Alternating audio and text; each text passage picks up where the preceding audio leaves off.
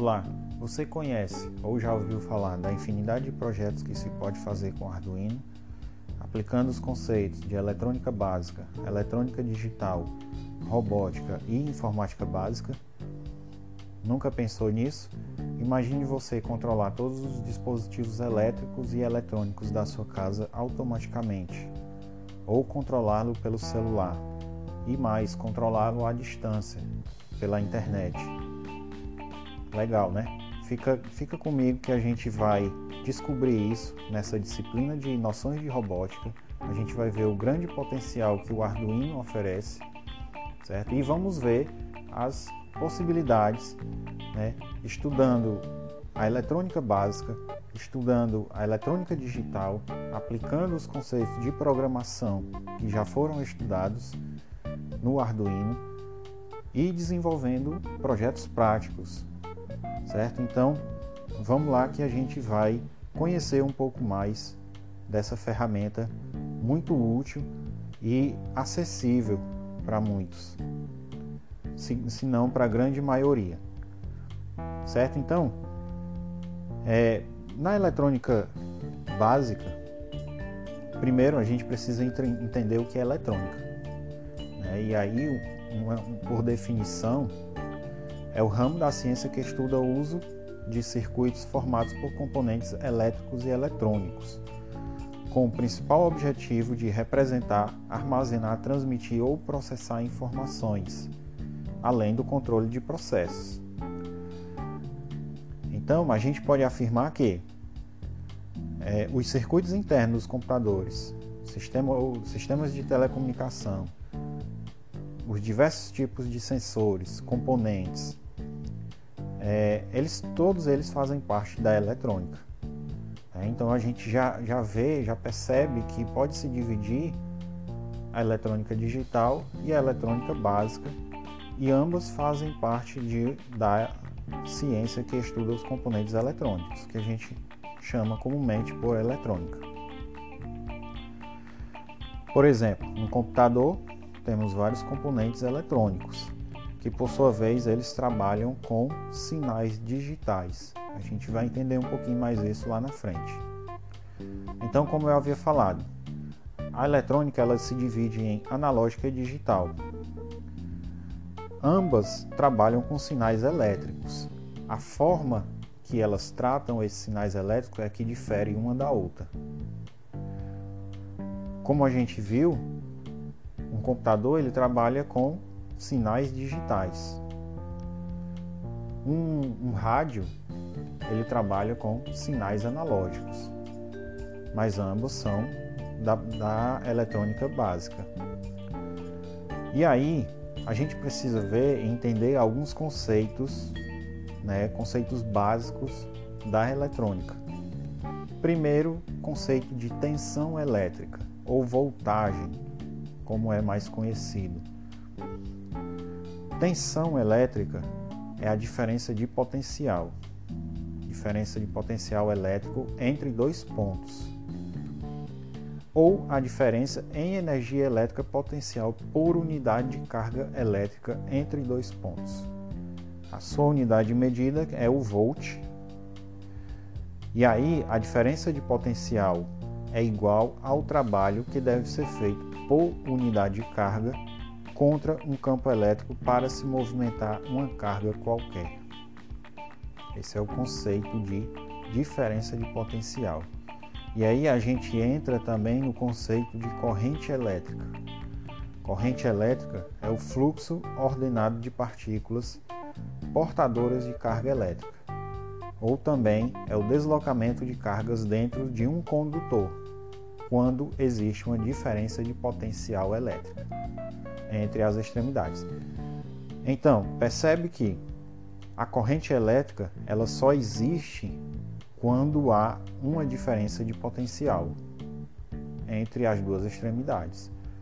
Traduzindo, corrente elétrica nada mais é do que o fluxo dos elétrons no meio.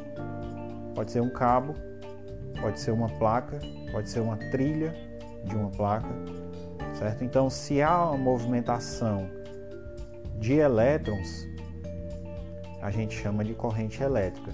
se há uma diferença de potencial entre esses dois pontos, a gente chama de tensão. E aí a unidade que mede a corrente elétrica, a unidade que mede a intensidade de corrente é o ampere, identificado pela letra A maiúscula. Podemos utilizar o amperímetro. Então a gente com o amperímetro a gente sabe qual a corrente elétrica está circulando naquele meio.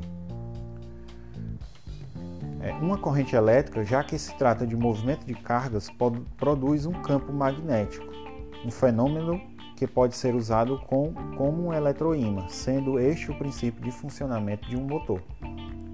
Então, um motor nada mais é do que é, aproveitando-se, aproveita-se o efeito da corrente elétrica, que é o campo magnético, para movimentar um, um objeto.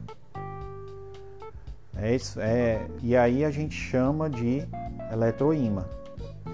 É quando é aquele ímã que é criado por meio da, do, do campo magnético que a corrente elétrica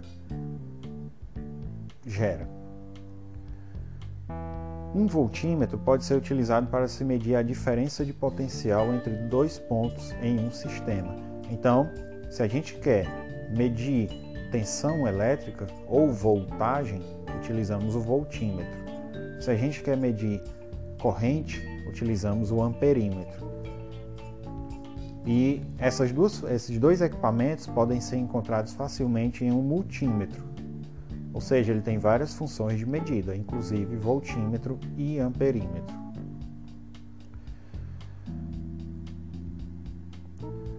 Corrente contínua. Existem dois tipos de correntes: corrente contínua e a corrente alternada. Corrente contínua nada mais é do que uma corrente direta, ou também galvânica, ou ainda corrente constante. A sigla que representa a corrente é o CC ou DC. E aí é o fluxo ordenado de elétrons sempre numa mesma direção. Daí o nome de corrente contínua. Esse tipo de corrente é gerado por baterias de automóvel, de moto, pequenas baterias, pilhas, células solares, fontes de alimentação, né, que, que utilizamos no computador, utilizamos no notebook, que retificam a corrente alternada para produzir corrente contínua. Então, a corrente contínua é gerada em função da corrente alternada. Existe um processo de retificação onde trabalha-se na onda da corrente alternada para que essa onda, ao invés de oscilante, que é a característica de corrente alternada, essa onda se torne contínua. E aí, quando há esse processo de retificação, a gente é, passa, a corrente passa a, a possuir polos positivo e negativo.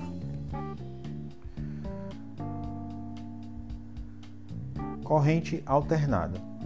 Corrente alternada ou CA ou AC, que é a sigla que representa a corrente alternada, é uma corrente elétrica cujo sentido varia no, no tempo, ao contrário da corrente contínua, cujo sentido permanece constante ao longo do tempo. A forma de onda usual em um circuito de potência CA de corrente alternada é senoidal por ser a forma de transmissão de energia mais eficiente. Entretanto, em certas aplicações, diferentes formas de onda são utilizadas, tais como triangular ou onda quadrada. Onda quadrada, só, só citando como exemplo, é a forma de onda que os sistemas digitais utilizam. Enquanto a fonte de corrente contínua é constituída pelos polos positivo e negativo, a de corrente é alternada é composta por fases e muitas vezes pelo neutro. Então, se você conseguir representar é, visualmente uma corrente alternada, ela parece uma, uma forma de onda oscilante, ou seja,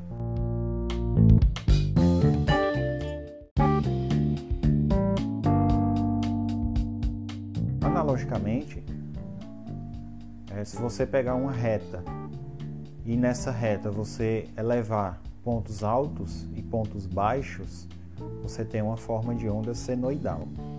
Quando você pega essa reta, transforma em duas e mantém constante, você tem a representação da corrente contínua. Então, na nossa aula de hoje, a gente viu alguns conceitos de correntes, conceitos básicos da eletrônica. Na próxima aula, a gente vai estudar os componentes eletrônicos.